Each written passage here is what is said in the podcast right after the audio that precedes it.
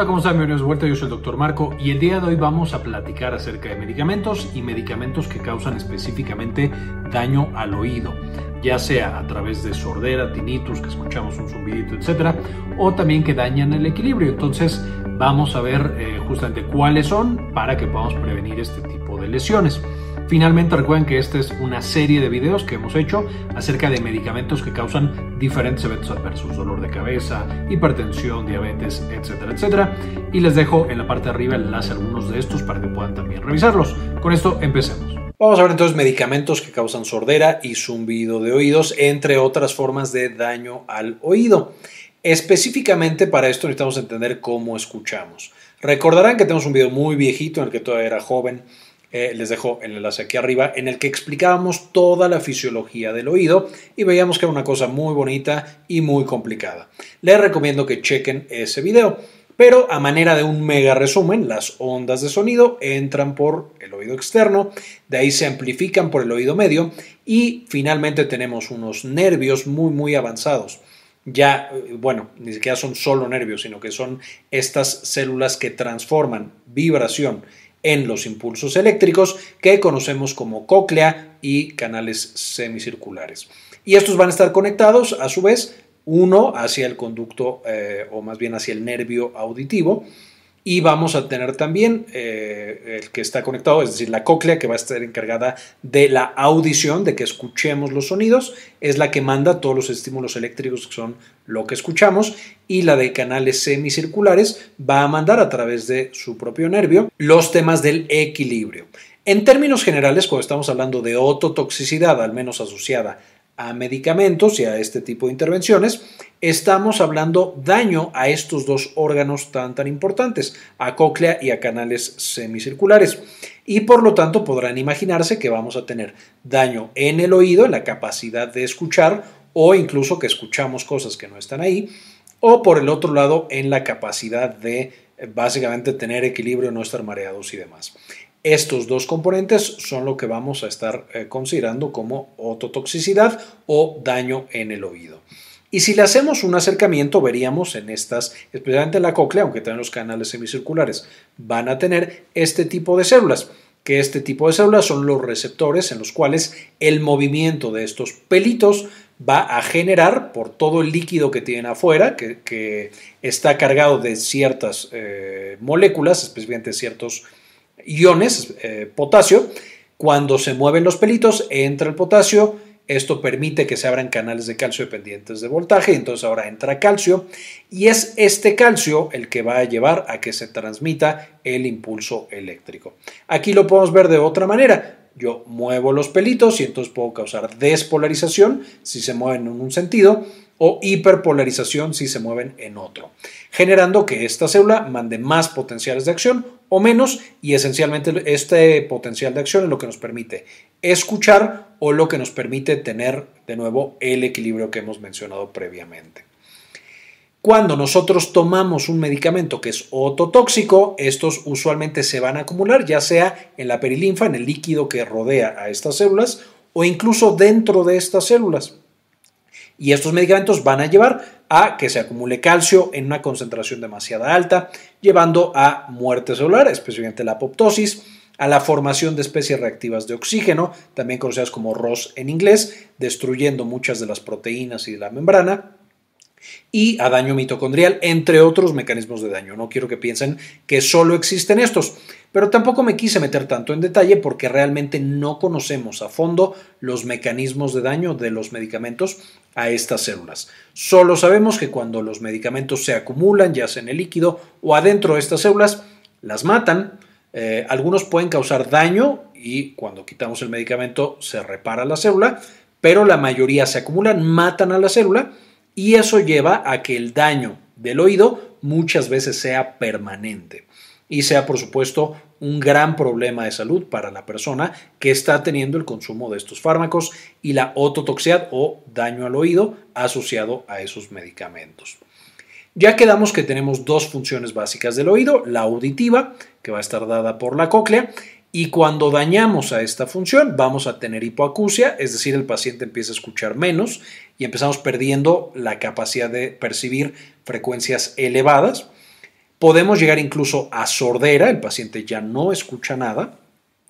Y finalmente podemos tener tinnitus. Bueno, no finalmente, en algún otro punto podemos tener tinnitus, es decir, por el daño ahora escuchamos como un zumbido todo el tiempo, como un ti, todo el tiempo en el oído lo estamos escuchando. Por otro lado, podemos tener en conjunto o de manera independiente, es decir, tener uno o tener el otro, pero también podrían estar combinadas, problemas de balance, y esto es por supuesto por el sistema vestibular. Esta disfunción vestibular nos lleva a que con el movimiento nos sentimos mareados, eh, podemos incluso tener mucho mareo, es decir, un mareo muy severo que nos lleve a problemas en el equilibrio y que ni siquiera podemos caminar. Y puede llevar también a nistagmo, que es cuando los ojitos se mueven para tratar de compensar ese mareo tan importante, pero no lo logran. Específicamente, eh, este problema de balance, como mencionamos, es por el daño al sistema vestibular, el daño auditivo es por el daño a la cóclea, pero en términos generales estamos hablando de daño al oído interno. Y de nuevo, ambos van a ser muchas veces irreversibles debido a la destrucción de estas células tan importantes. Ahora, ¿cuáles son los medicamentos que van a causar ototoxicidad o daño al oído? Tenemos en primer lugar los antibióticos, y ahorita vamos a ver cuáles antibióticos.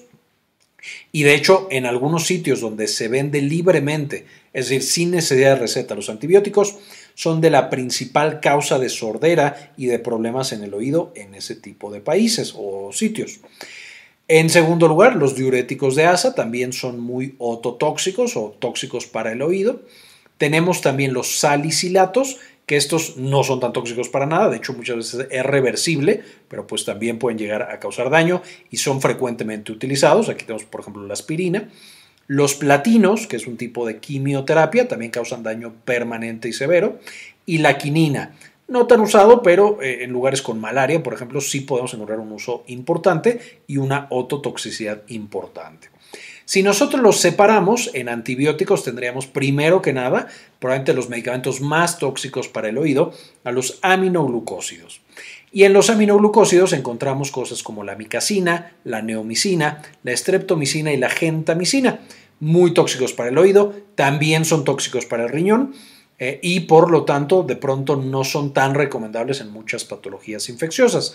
Sin embargo, de nuevo, se venden bastante, son muy baratos y podemos tener un riesgo importante cuando no son tomados con supervisión médica a que generen esa toxicidad.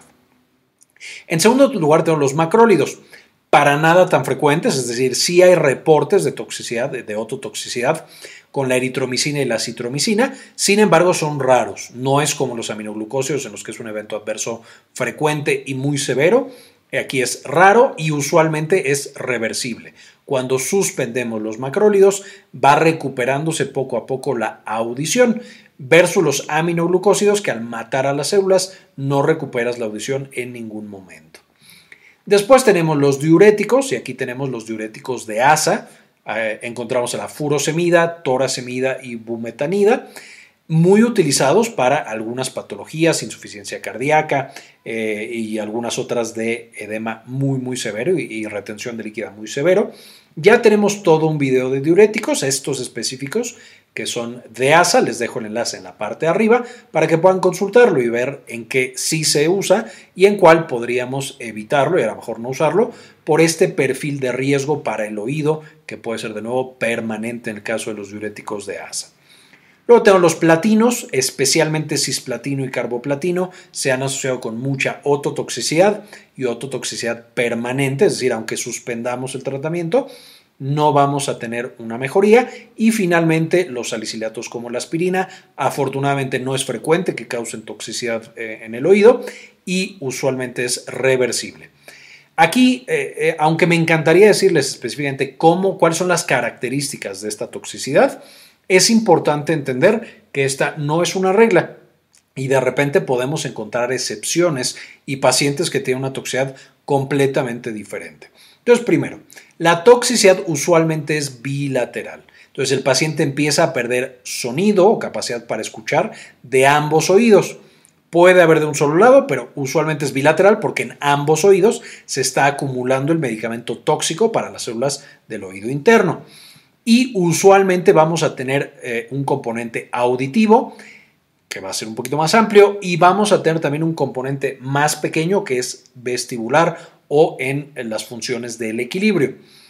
Sin embargo, vamos a tener algunas ocasiones en las que es puramente sonido y otras en las que es puramente del equilibrio.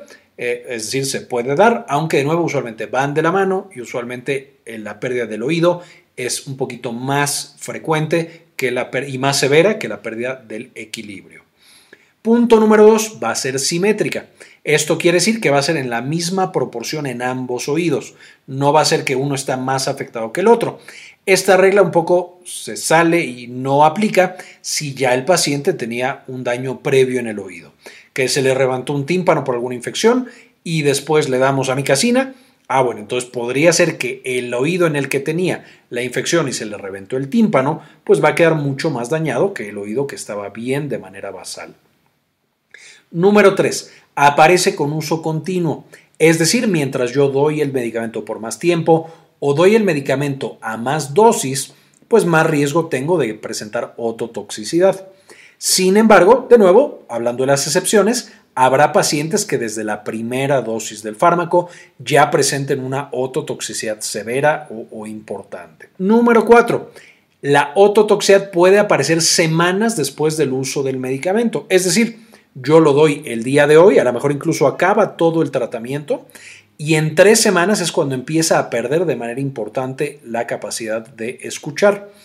Esto por supuesto debido a que el fármaco, yo me lo tomo hoy, pero se puede acumular, eh, lo que mencionamos, en el líquido que rodea las células ciliadas, que son de nuevo estas células tan importantes del oído, que es la endolinfa, y también la perilinfa. Y puede tardar semanas o incluso meses en eliminarse por completo el medicamento de este líquido que rodea a las células. Por lo que incluso cuando ya no lo estoy administrando, sigue generando daño y el paciente entonces puede seguir perdiendo la capacidad auditiva por semanas o incluso por meses después de que yo ya no le estoy dando el fármaco. Entonces es muy importante, por lo tanto, darle seguimiento a estos pacientes y asegurarnos de que no pierden su capacidad auditiva o que no pierden eh, su capacidad de equilibrio. Eh, siguiente punto, la pérdida de frecuencias altas es la primera, es decir, por la manera en la que está estructurado el oído interno, que nuevo ya vimos en ese otro video de audición, vamos a tener que los pacientes pierden primero las frecuencias más altas y luego las frecuencias más bajas. Y finalmente, en muchos de los casos, esta pérdida del oído va a ser irreversible. Una vez que el paciente perdió su capacidad para escuchar, no lo va a recuperar aunque hayamos suspendido los tratamientos hace tiempo. Por supuesto, esto con las excepciones que estábamos mencionando, cosas como los macrólidos, como los salicilatos, tienden a ser más reversible, mientras que aminoglucósidos, eh, diuréticos de asa y platinos son mucho más permanente esta pérdida de la audición. Finalmente, ¿qué podemos hacer? Primero que nada, tenemos que monitorizar la función auditiva antes de dar el medicamento y después de administrar el medicamento. Y este seguimiento debería ser incluso hasta por seis meses, dependiendo del fármaco que le hayamos administrado a ese paciente. ¿Por qué? Por esto que mencionas de que puede persistir esta pérdida de función a través del tiempo, incluso cuando ya no lo están tomando. Número dos, si es un paciente que tiene alto riesgo, por ejemplo un adulto mayor, un paciente que ya tiene daño en el oído o alguna otra cosa, evaluar otras opciones terapéuticas. A lo mejor no darle el aminoglucósido, sino darle algún otro tipo de antibiótico. A lo mejor no darle ese tipo de diurético, sino darle otro. Por otro lado, no combinar con otros ototóxicos, es decir, no darle un, eh, diurético eh, de asa junto con un aminoglucósido y un platino. Habrá casos en los que sea imposible de evitar, pero si podemos evitar, no combinarlos y darle otra opción terapéutica que sea igual de buena para ese paciente. De nuevo, no estoy diciendo que no debamos usar para nada estos medicamentos, pero tenemos que ser muy juiciosos por este evento adverso que en ocasiones puede ser tan severo. Y por supuesto, no dar en pacientes que tienen insuficiencia renal, que usualmente va a llevar a que se acumule el fármaco en la sangre, por lo tanto se acumule aún más en la endolinfa y en la perilinfa y por lo tanto aumentar su riesgo de toxicidad. Entonces, ser muy cuidadosos con ese punto particular. Básicamente esto es lo que quería mostrarles el día de hoy, una visión muy general de los fármacos que causan ototoxicidad o daño o toxicidad en el oído y la manera un poquito de prevenirla teniendo cuidado con estos grupos de fármacos. Quiero agradecerles que vean hasta este punto el video y quiero agradecer también a las personas que han decidido apoyar el canal con una donación mensual de 1 o de 2 dólares por mes. Este video se lo dedico a María Eugenia, Silvina Espinosa, Matías Hernández, María Belaustegui, Fabián Forero, Carmen Priego, Nada de Nada, Gustavo Francioli, Milis, Maurín Solano, Hernán Gustavo, Antonio Guizar, Javier Mejía, Luis Ernesto Peraza, Yami Pascasio, Julio Martínez, Doctor Mineralín y Diana Lisbeth Flores. Muchas gracias por ver hasta este punto. Les dejo también las referencias para que puedan consultarlas y eh, aprender un poquito más acerca de este importante evento adverso que es la ototoxicidad. Seamos muy cuidadosos y por favor tengamos cuidado con nuestros pacientes cada vez que les mandamos este tipo de medicamentos. Quería comentarles también que ya tenemos activada nuestra clínica en línea, Clínica Cares. Eh, nos pueden encontrar en clinicacares.com.mx para agendar alguna consulta. Principalmente atendemos los temas de salud de la mujer y también, por supuesto, consulta general. Si tienen alguna duda, alguna consulta, aquí en clinicacares.com.mx nos pueden encontrar. Muy bien, esto fue todo por el video de hoy, espero les gustara, le entendieran y ya sepan un poquito más qué medicamentos son los principales responsables de daño en el oído y podamos prevenir justamente este tipo de daño que en algunos sitios es extremadamente importante. Gracias por ver hasta este punto del video, gracias por eh, ver los videos, darles like, compartirlos, etc. Y como siempre, ayúdenos a cambiar el mundo, compartan la información.